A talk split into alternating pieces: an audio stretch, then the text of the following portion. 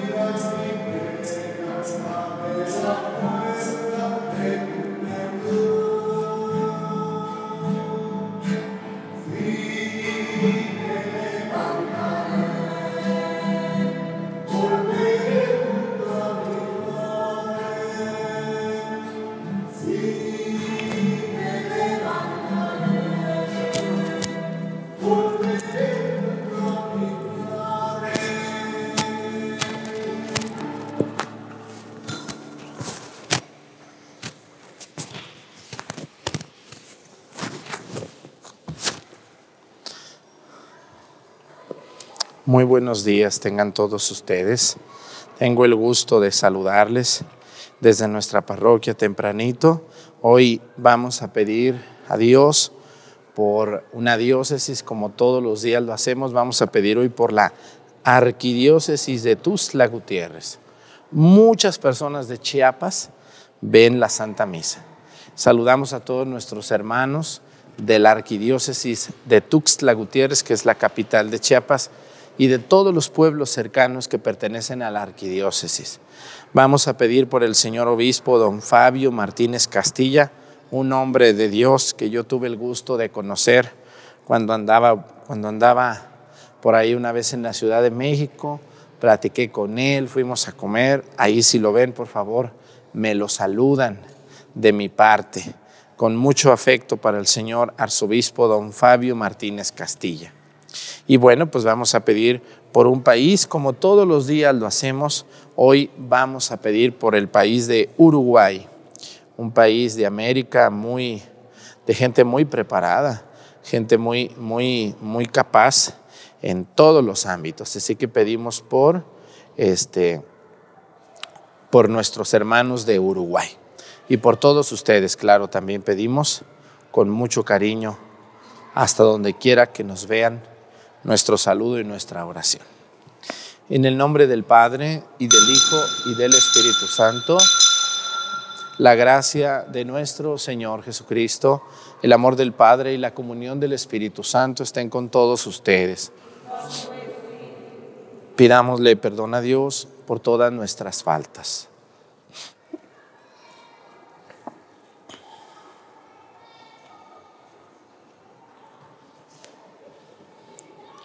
Yo confieso ante Dios Todopoderoso y ante ustedes, hermanos, que he pecado mucho de pensamiento, palabra, obra y omisión. Por mi culpa, por mi culpa, por mi grande culpa.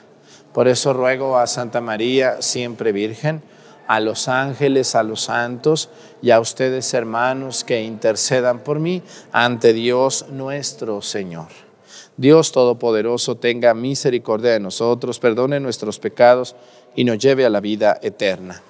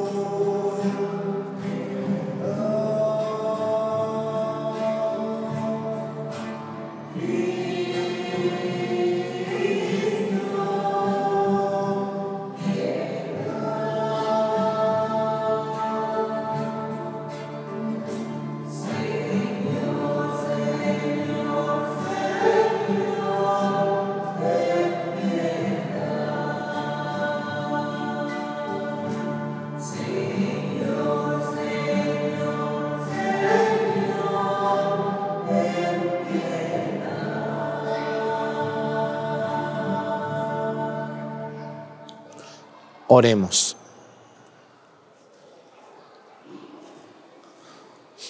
Señor Dios, que gracias a tus celestiales remedios nos haces participar ya desde este mundo de los bienes eternos. Dirige nuestra vida presente para que conducidos por ti lleguemos a la luz en que habitas. Por nuestro Señor Jesucristo, tu Hijo, que siendo Dios vive y reina en la unidad del Espíritu Santo y es Dios por los siglos de los siglos. Siéntense, por favor.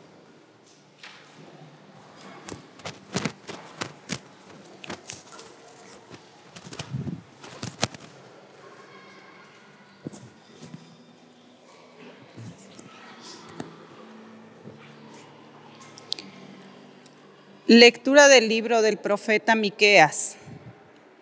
Señor Dios nuestro, pastorea a tu pueblo con tu callado, a las ovejas de tu heredad, que permanecen aisladas en la maleza, en medio de campos feroces. Pasarán en Basán y en Galad, como en los días de antaño, como cuando salimos de Egipto y nos mostrabas tus prodigios ¿Qué Dios hay como tú que quitas la iniquidad y pasas por alto la rebeldía de los sobrevivientes de Israel? No mantendrás por siempre tu cólera, pues te complaces en ser misericordioso. Volverás a compadecerte de nosotros, aplastarás con tus pies nuestras iniquidades, arrojarás a lo hondo del mar nuestros delitos. Serás fiel con Jacob y compasivo con Abraham como juraste a nuestros padres en tiempos remotos. Señor Dios nuestro, palabra de Dios.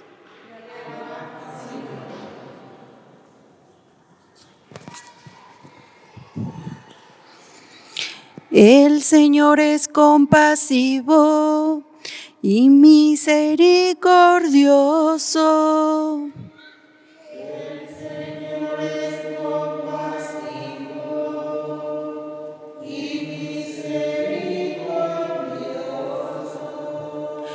Bendice al Señor, alma mía, que todo mi ser bendiga su santo nombre.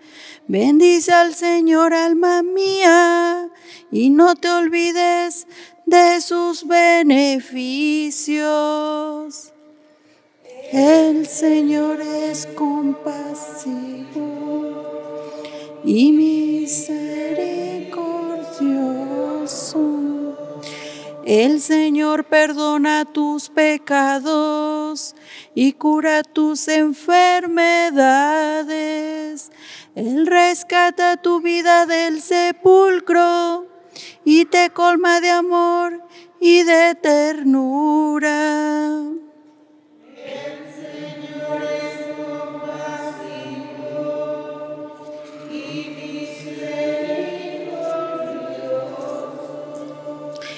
El Señor no estará siempre enojado, ni durará para siempre su rencor. No nos trata como merecen nuestras culpas, ni nos paga según nuestros pecados.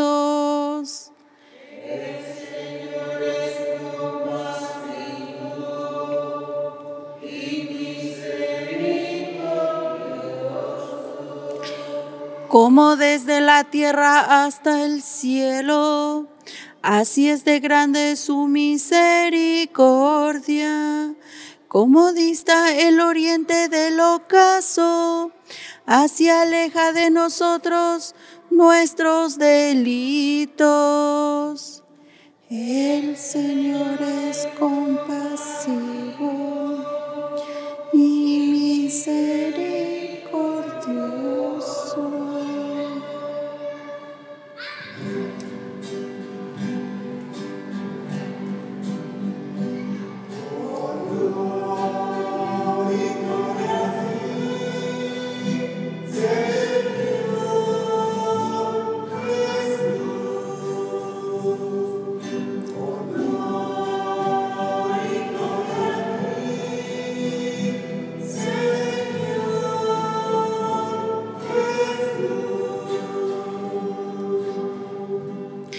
Me levantaré, volveré a mi Padre y le diré, Padre, he pecado contra el cielo y contra ti.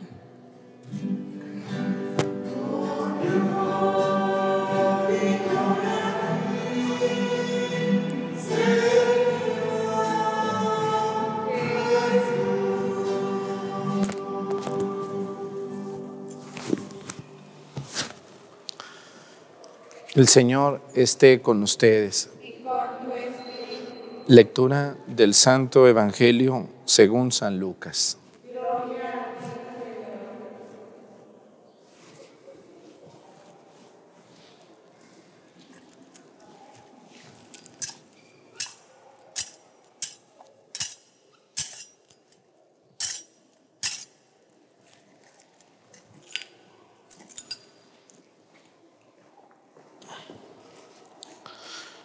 En aquel tiempo se acercaban a Jesús los publicanos y los pecadores para escucharlo. Por lo cual los fariseos y los escribas murmuraban entre sí. Este recibe a los pecadores y come con ellos. Jesús les, les dijo entonces esta parábola.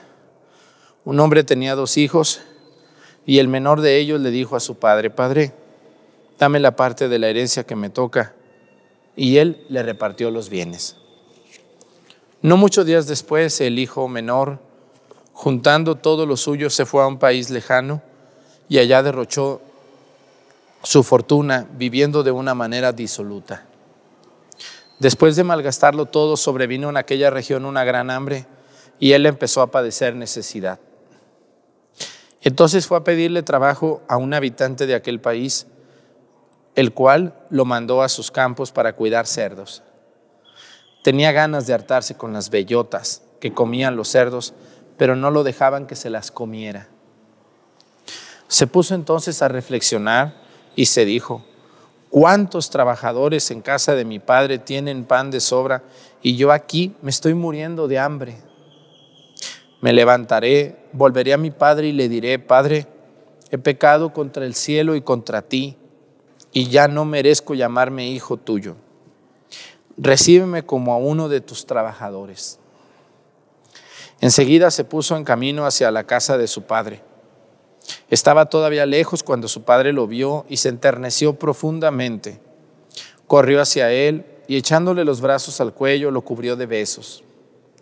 El muchacho le dijo, Padre, he pecado contra el cielo y contra ti y ya no merezco llamarme hijo tuyo. Pero el padre le dijo a los criados, pronto, traigan la túnica más rica y vístansela. Pónganle un anillo en el dedo y sandalias en los pies. Traigan el becerro gordo y mátenlo.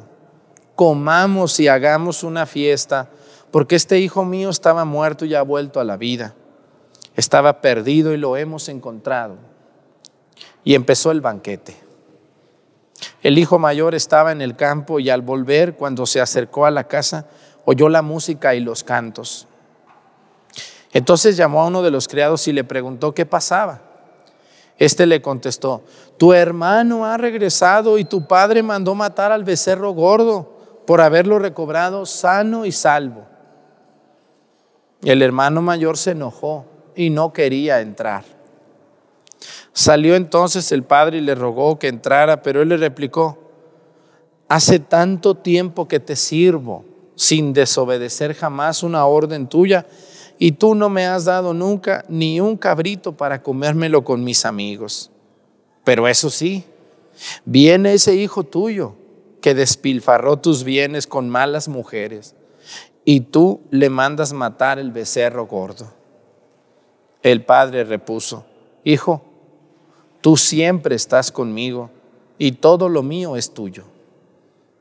Pero era necesario hacer fiesta y regocijarnos, porque este hermano tuyo estaba muerto y ha vuelto a la vida. Estaba perdido y lo hemos encontrado. Palabra del Señor.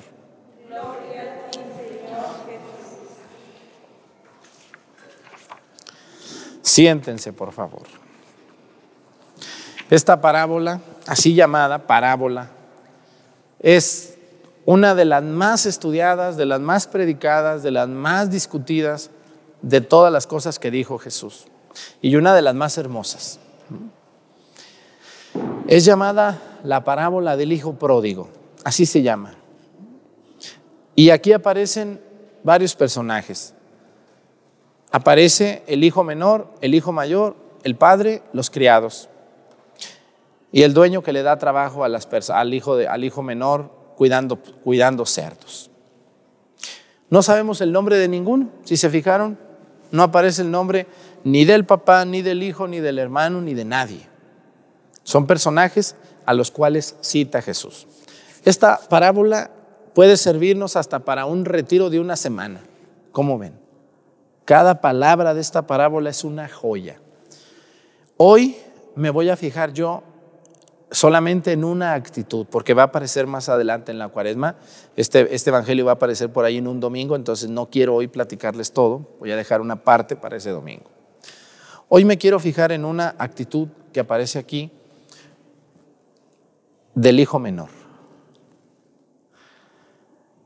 El hijo mayor es el más consentido al principio, pero los hijos menores siempre son más protegidos que por la mamá y por el papá que los mayores. Los hijos mayores crecen y los padres aprenden con ellos y echan a perder y también hacen hijos buenos. A veces le atinan y a veces no. Pero casi siempre el hijo más grande le tocan muchas cosas buenas y también le tocan todas las cosas duras. Y al hijo chico siempre es más protegido por la mamá o por el papá. ¿O no es así, señoras que tienen hijos? Suele suceder, ¿no? Y, es algo emocionalmente natural y normal. Es obvio que la mamá o el papá con el primer hijo siempre aprende, se estrena, no sabe, eh, la riega también y le atina. También es el más, a veces al principio es el más consentido, pero ya después es el olvidado. Y el hijo chico, el hijo más chiquito o más chiquita, porque aquí dice el hijo mayor y el hijo menor, pero no sabemos si hay intermedios, ¿no? No sabemos. Bueno, dice que tenía dos hijos. Recuerden que las mujeres no las incluían en la lista, pero puede ser que haya mujeres aquí. Lo que yo les quiero decir es que hay un hijo menor. Y el hijo menor, ustedes vean a las madres o a los padres que conozcan, no todos, a veces se rompe la regla. Pues la mamá ya, ya se calma más, ya no es tan dura, el papá ya le permite más cosas. Entonces a veces el hijo más chico está no solamente consentido, sino que tolerado. Muchas veces le toleran que ande haciendo cosas que no, le toleran flojera, le toleran permisos, cosa que al mayor no le toleraban.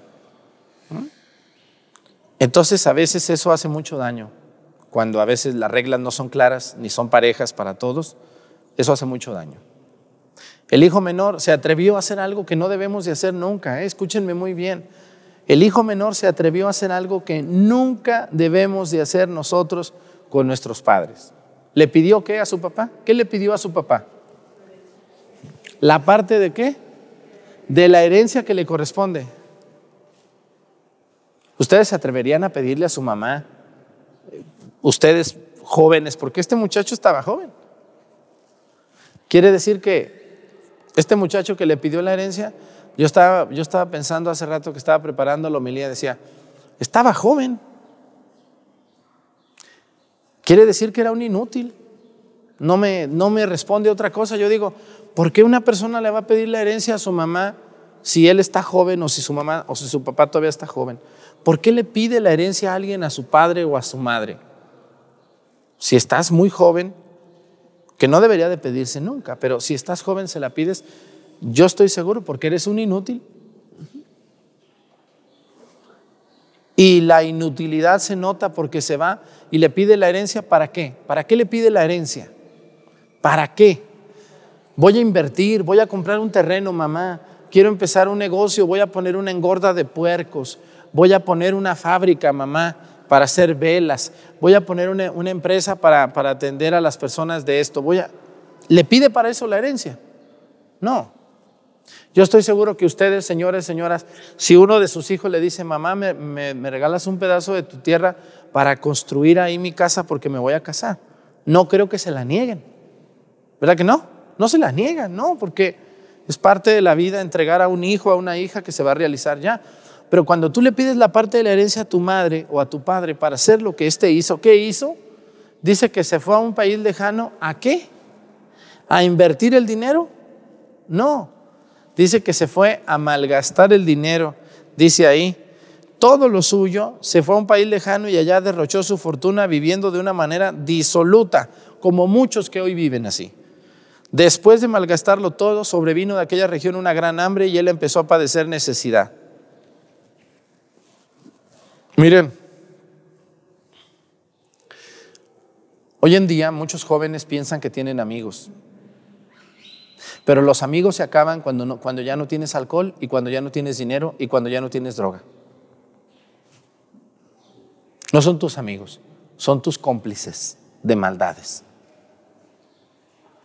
Esta parte que hizo este hijo fue y malgastó su herencia en un país lejano.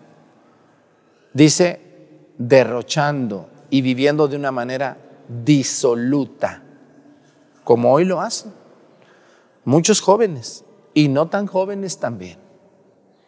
Lo que yo les quiero decir, hermanos, este Evangelio nos hace ver algo que nos va a pasar algún día.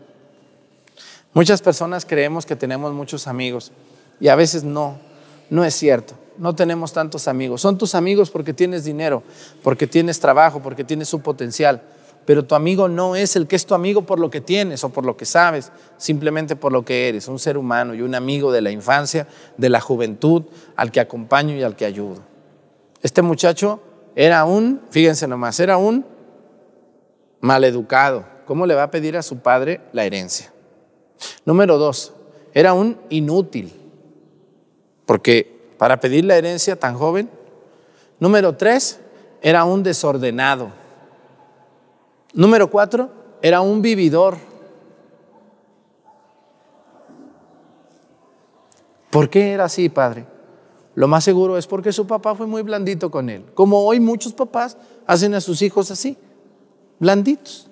No les ponen a trabajar, no les enseñan el amor al trabajo para conseguir lo propio. Hay mucho consentir, mucho comprarles, mucho darles, mucho permitirles y entonces después se les va a convertir en un problemón. Cuando estos muchachos sean adultos, que siempre están acostumbrados a que todo se les dé. Señoras y señores que están viendo esta misa, si ustedes a sus hijos les soltaron, dicen en mi tierra, la riata muy pronto, también aquí dicen así, ¿no? O sea, le dieron todo el permiso y todas las cosas muy pronto. Y ahora tienen un viejo ahí de 30, 40 años, 50 años, al que no pueden controlar, al que no le ven traza de nada, no quiere trabajar, no quiere encargarse de nada, no quiere preocuparse de nada, quiere que su papi y su mami lo sigan manteniendo y que le den todo, porque cuidado y no se lo den. Señoras, les tengo que decir algo que me da mucha tristeza. Echaron a perder a sus hijos y ahora es muy difícil corregirlos. Ellos ya se acostumbraron a vivir a costa de su madre y de su padre. Padre Arturo, deme un consejo, deme un consejo. Mire, no, pues ya cómo le doy el consejo. Si ya usted le hizo eso a sus hijos. Pero si ustedes se fijan, no todos los hijos son así. Aunque ustedes tengan uno así, no todos son así. A los hijos que no les soltaron la rienda tanto, que no les dieron tanto, que no les soltaron tanto, ahora no dependen de ustedes. Estoy seguro de eso. Claro que algunas veces se puede romper la regla. Hermanos, lo que más es admirable de este Evangelio es que el Padre, después de que su Hijo hizo todo lo que hizo, el Hijo cayó en cuenta en lo siguiente. Me levantaré, volveré a mi Padre y le diré, Padre, he pecado contra el cielo y contra ti, y ya no merezco llamarme hijo tuyo. Este muchacho se dio cuenta se dio cuenta de lo hundido que estaba, porque hoy en día mucha gente no se da cuenta que está en la vil miseria espiritual y todos algún día vamos a pasar. Y hermanos, no me estoy refiriendo a la miseria económica, me estoy refiriendo a la miseria espiritual. El pecado, el pecado es algo como, como el barro embarrado que aunque andes y te cuides y te laves, terminas por embarrarte. Y así es la maldad. Una persona que piensa que le va a poder ganar al alcohol, a la droga, a la pornografía, al sexo mal habido, a la, a la violencia, lo que sea, tarde o temprano, hermano, vas a terminar hundido en eso. ¿Qué puedo hacer, Padre? Darte cuenta que tienes un Padre que se llama Yahvé, Jesucristo, que te pueden ayudar. Pero lo que necesitas primero es darte cuenta o darnos cuenta que estamos hundidos completamente en un hoyo que se llama pecado. No me estoy refiriendo a la gente que no tiene dinero, que no tiene trabajo, no. Me estoy refiriendo a la gente que está hundida en el pecado. Padre, yo quiero salir de aquí pero me da mucha pena ir a la parroquia con el sacerdote de mi iglesia. Yo te recomiendo que lo hagas. Esto quiero hacer una aplicación práctica y muy concreta. Levántate, agarra tu pecado, el que tengas. No voy a decir pecados. Lo que más te da vergüenza, todos tenemos una parte de nosotros que nos da vergüenza y asco o nos dio alguna vez. Y cuando veas que el sacerdote de tu parroquia se pone a confesar, acércate. Ahí está tu Padre Celestial. Y pídele perdón a Dios a través de un sacerdote bueno. Hay muy buenos sacerdotes donde ustedes viven. No, que el padre de mi parroquia, bueno, búsquese otro, señora. Hay sacerdotes buenos, no eche malo. Hay sacerdotes muy buenos en todos lados. Búsquese otro.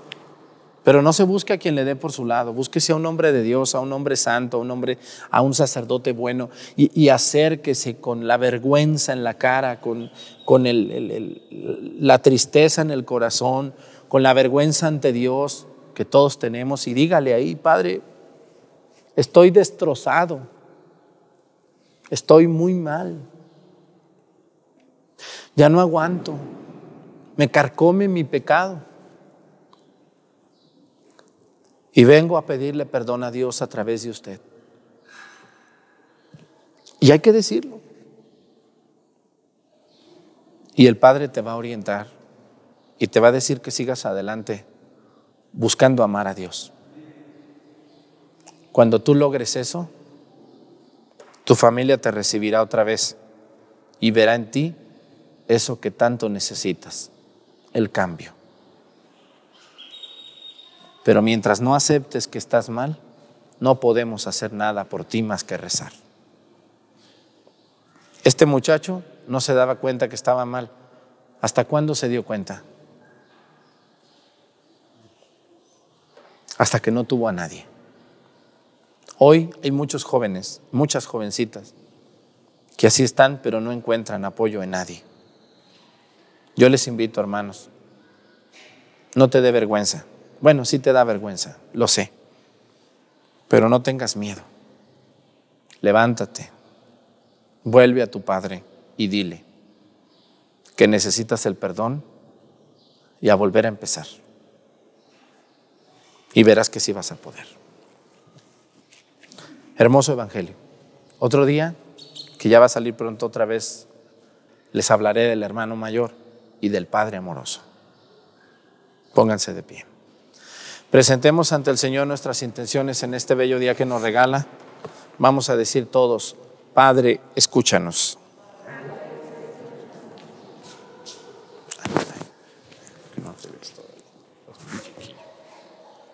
Por todos los fieles que por medio de las penitencias y prácticas cuales males sean purificados de sus culpas y vean fortalecida su vida cristiana. Oremos. por los que se preparan para recibir el bautismo, la confirmación o la primera comunión, que la gracia de Dios derrame sobre ellos y les fortalezca para vivir como fieles seguidores de Jesucristo. Oremos.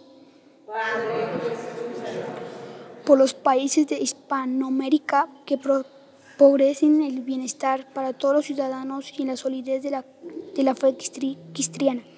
Oremos. Padre, escúchanos.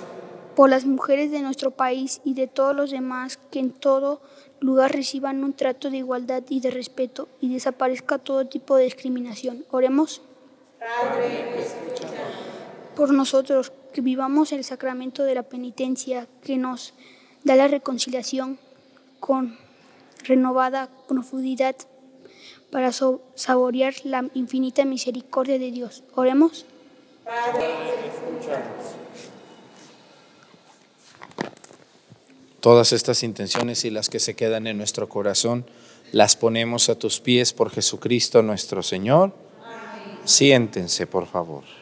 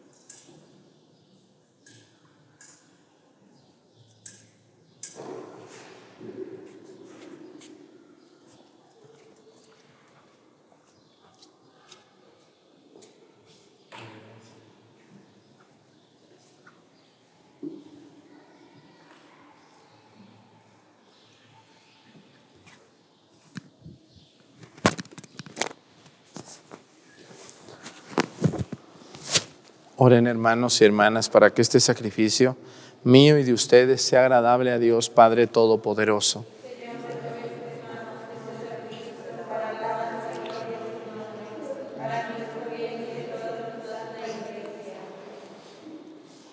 Por la celebración de estos sacramentos, concédenos, Señor, el fruto de nuestra redención, para que nos aparte siempre de todo humano desorden y nos encamine hacia los bienes de nuestra salvación.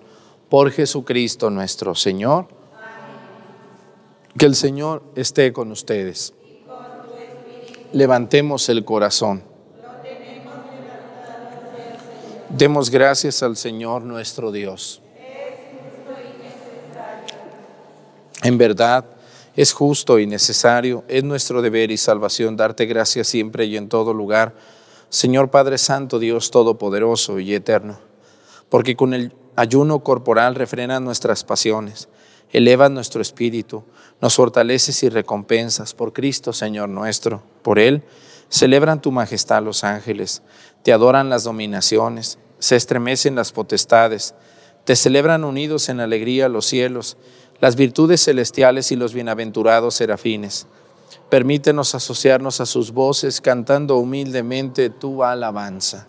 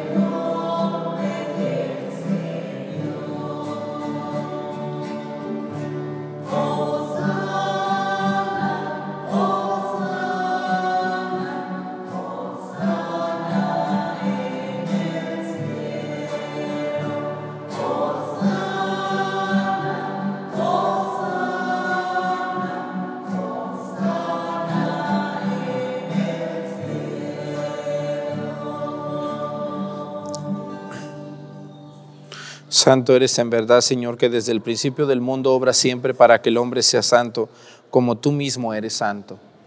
Te pedimos que mire los dones de tu pueblo y derrame sobre ellos la fuerza de tu Espíritu, para que se conviertan en el cuerpo y la sangre de tu Hijo amado Jesucristo, en quien nosotros también somos hijos tuyos.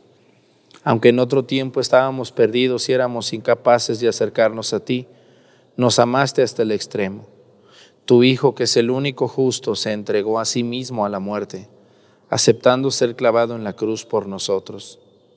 Pero antes de que sus brazos extendidos entre el cielo y la tierra trazasen el signo indeleble de tu alianza, él mismo quiso celebrar la Pascua con sus discípulos. Mientras comía con ellos, tomó pan. Dando gracias, te bendijo, lo partió y se los dio diciendo, tomen y coman todos de él, porque esto es mi cuerpo, que será entregado por ustedes.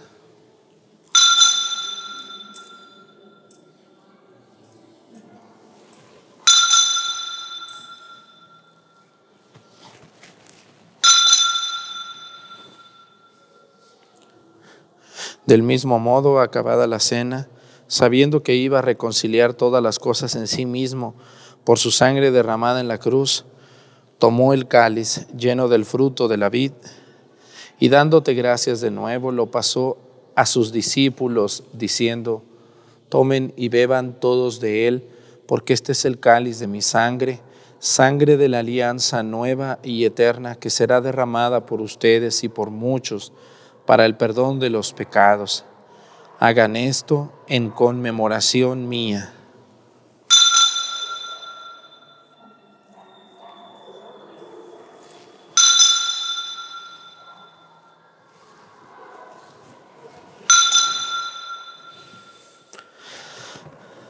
Este es el sacramento de nuestra fe.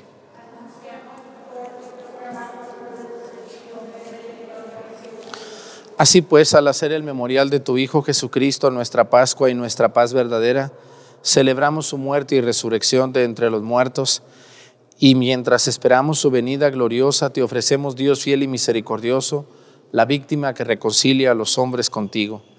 Mira bondadosamente, Padre misericordioso, a quienes unes a a quienes unes a ti por el sacrificio de tu Hijo, y concédeles por la fuerza del Espíritu Santo, que participando de un mismo pan y de un mismo cáliz, formen en Cristo un solo cuerpo en el que no haya ninguna división. Guárdanos siempre en comunión de fe y amor con nuestro Papa Francisco, con nuestro Obispo Salvador. Ayúdanos a esperar la venida de tu reino hasta la hora en que nos presentemos a ti, santos entre los santos del cielo con Santa María, la Virgen Madre de Dios, con los apóstoles y con todos los santos, con nuestros hermanos difuntos que confiamos humildemente a tu misericordia. Entonces, liberados por fin de toda corrupción y constituidos plenamente nuevas criaturas, te cantaremos gozosos la acción de gracias de tu ungido que vive eternamente.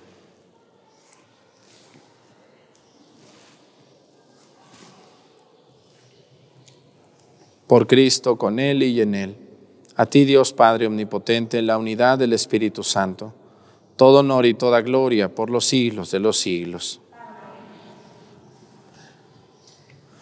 El amor de Dios ha sido derramado en nuestros corazones con el Espíritu Santo que se nos ha dado.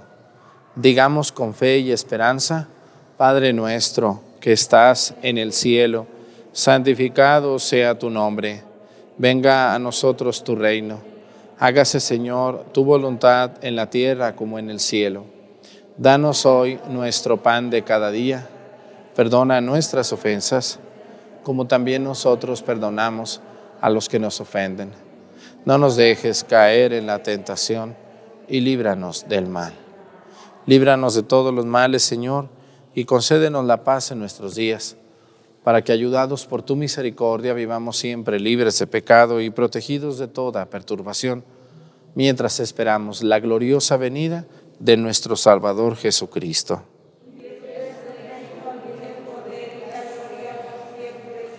Señor Jesucristo, que dijiste a tus apóstoles, la paz les dejo, mi paz les doy. No tengas en cuenta nuestros pecados, sino la fe de tu iglesia, y conforme a tu palabra, concédele la paz y la unidad tú que vives y reinas por los siglos de los siglos, que la paz del Señor esté con todos ustedes. Vamos a darnos con nuestra cabeza el saludo de la paz.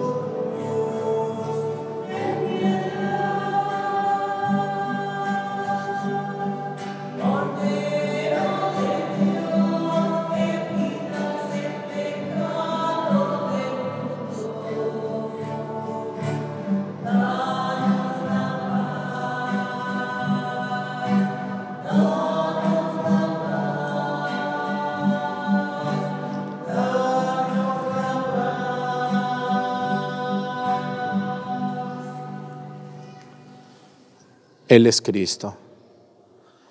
Es el Cordero de Dios que quita los pecados del mundo. Dichosos los invitados a la cena del Señor.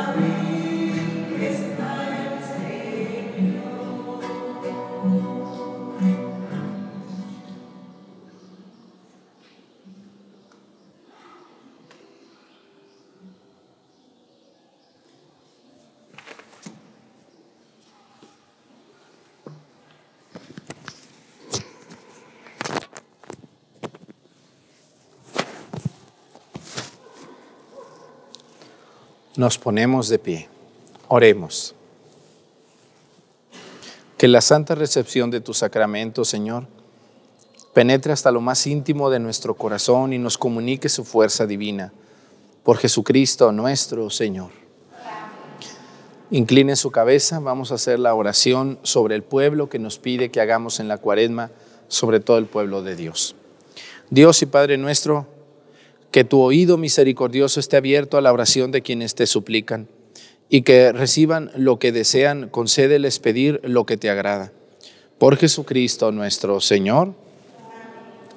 Nos vemos mañana domingo, 6 de la mañana, aquí a través de su canal de YouTube, Padre José Arturo López Cornejo. Que el Señor esté con ustedes. Y la bendición de Dios Padre, Hijo y Espíritu Santo descienda sobre ustedes y permanezca para siempre. Hermanos, esta celebración ha terminado, nos podemos ir en paz. Que tengan un excelente día todos ustedes. Hasta mañana.